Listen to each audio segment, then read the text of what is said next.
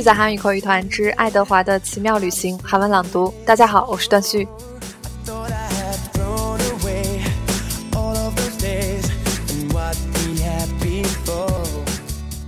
昨天我们讲到，哥哥布莱斯带着妹妹生病的妹妹萨拉鲁斯准备出去透透气。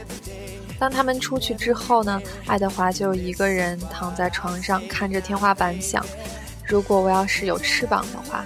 내게날개가있다면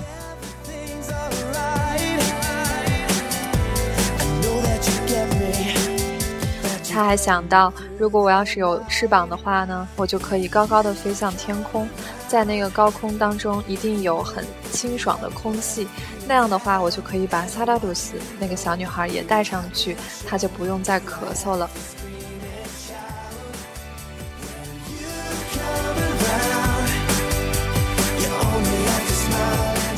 这样想着想着呢，布莱斯就又慢慢的把萨拉鲁斯又抱回来了，然后说：“嗯，萨拉也想带你一起去，也就是说想把爱德华也一起带走。”然后萨拉鲁斯呢就张开双臂跟爱德华说：“钱格斯，你快过来，伊利娃。”所以呢，这时候就哥哥布莱斯抱着妹妹萨拉鲁斯，然后萨拉鲁斯呢又抱着爱德华，也就是钱格斯。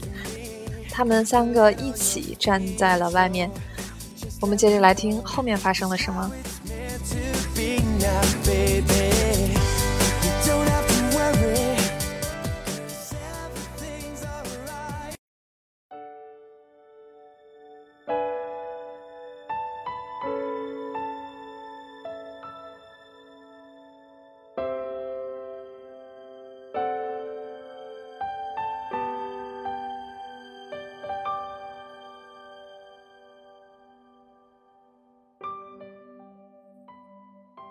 그래서 브라이스는 사라 루스를 안고 사라 루스는 에드워드를 안은 채 셋은 밖에 서 있었죠.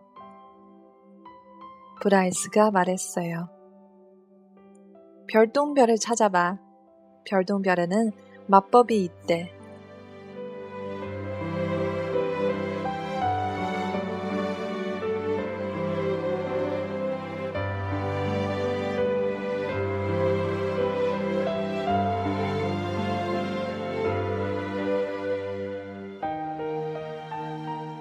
모두 오랫동안 가만히 하늘을 올려다보고 있었어요. 사라 루스는 기침을 멈추었죠. 에드워드는 사라가 잠든 것 같다고 생각했어요. 저기 그때 사라가 밤하늘을 가로질러 획 떨어지는 별을 가리키며 말했어요. 소원을 빌어. 저건 네 별이야. 네가 원하는 게 무엇이든 어서 소원을 빌어.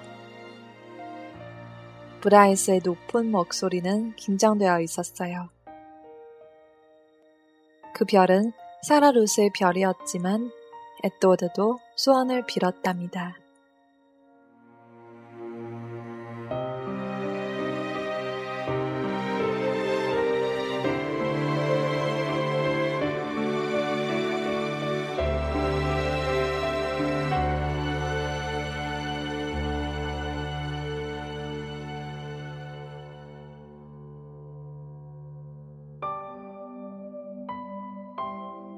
며칠이 지났어요. 해가 뜨고 지고 또 뜨고 졌지요. 어떨 때는 브라이스의 아버지가 집에 왔고 어떨 때는 오지 않았어요. 에드워드는 귀에 힘이 없어졌지만 신경 쓰지 않았어요. 스웨터도 실이 다 풀어졌지만 신경 쓰지 않았죠. 에드워드는 숨 막힐 듯이 꼭 껴안아졌는데도 기분이 좋았어요.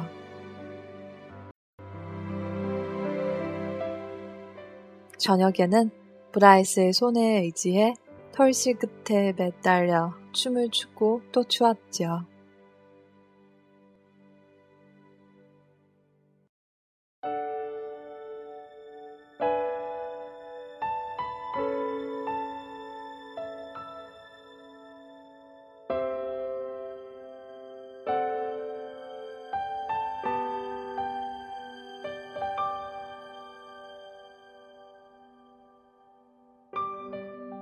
한 달이 지나고 두 달이 또 세 달이 지났어요.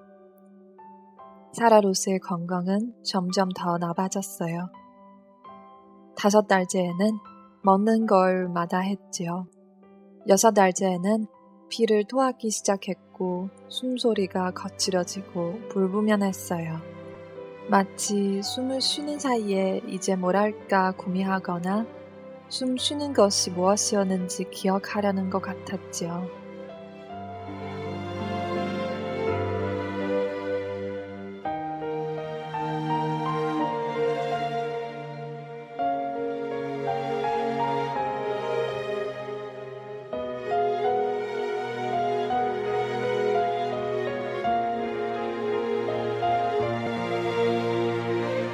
브라이스가 사라를 굽어보며 말했어요. 숨을 좀 쉬어. 사라의 품에서 에드워드도 응원했어요. 제발, 제발 숨 좀 쉬어. 브라이스는 이제 집을 떠나지 않았어요. 하루 종일 집안에서 사라 로스를 품에 안고 앉아서 앞뒤로 흔들며 노래를 해주었어요. 9월의 어느 밝은 아침에 사라 로스는 숨을 거두었어요.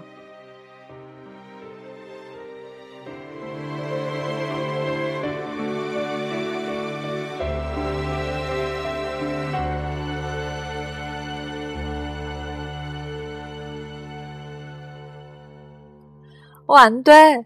사라, 제발 숨 좀 쉬어봐.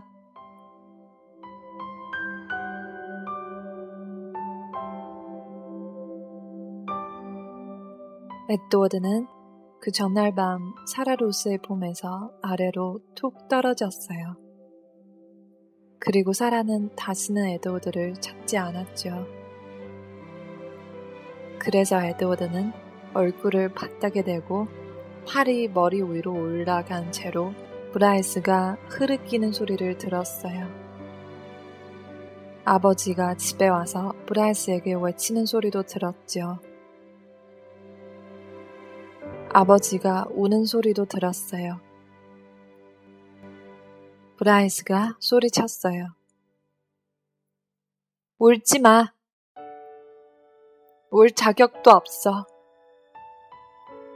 사라를 사랑하지도 않았잖아. 사랑이 뭔지도 모르지.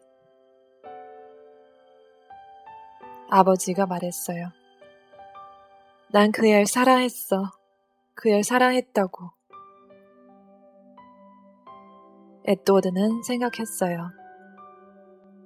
나도 그애 사랑했어. 그애 사랑했는데 떠나버렸어. 어떻게 이럴 수 있지?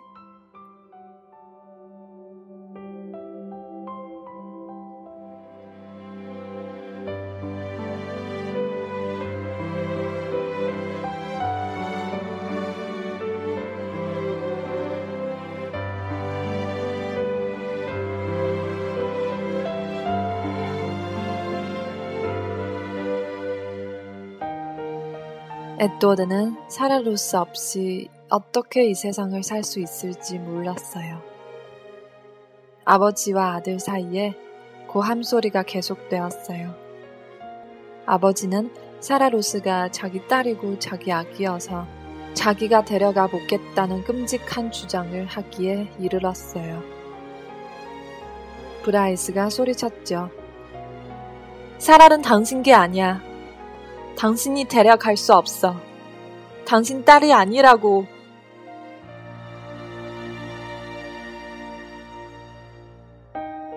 하지만 아버지가 더 크고 힘이 셌죠.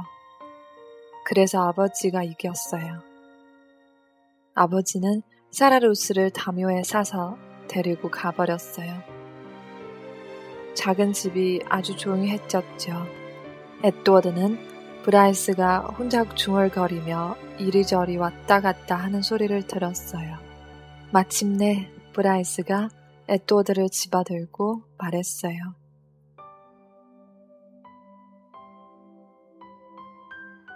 가자, 쟁글스. 떠나는 거야. 멤피스로.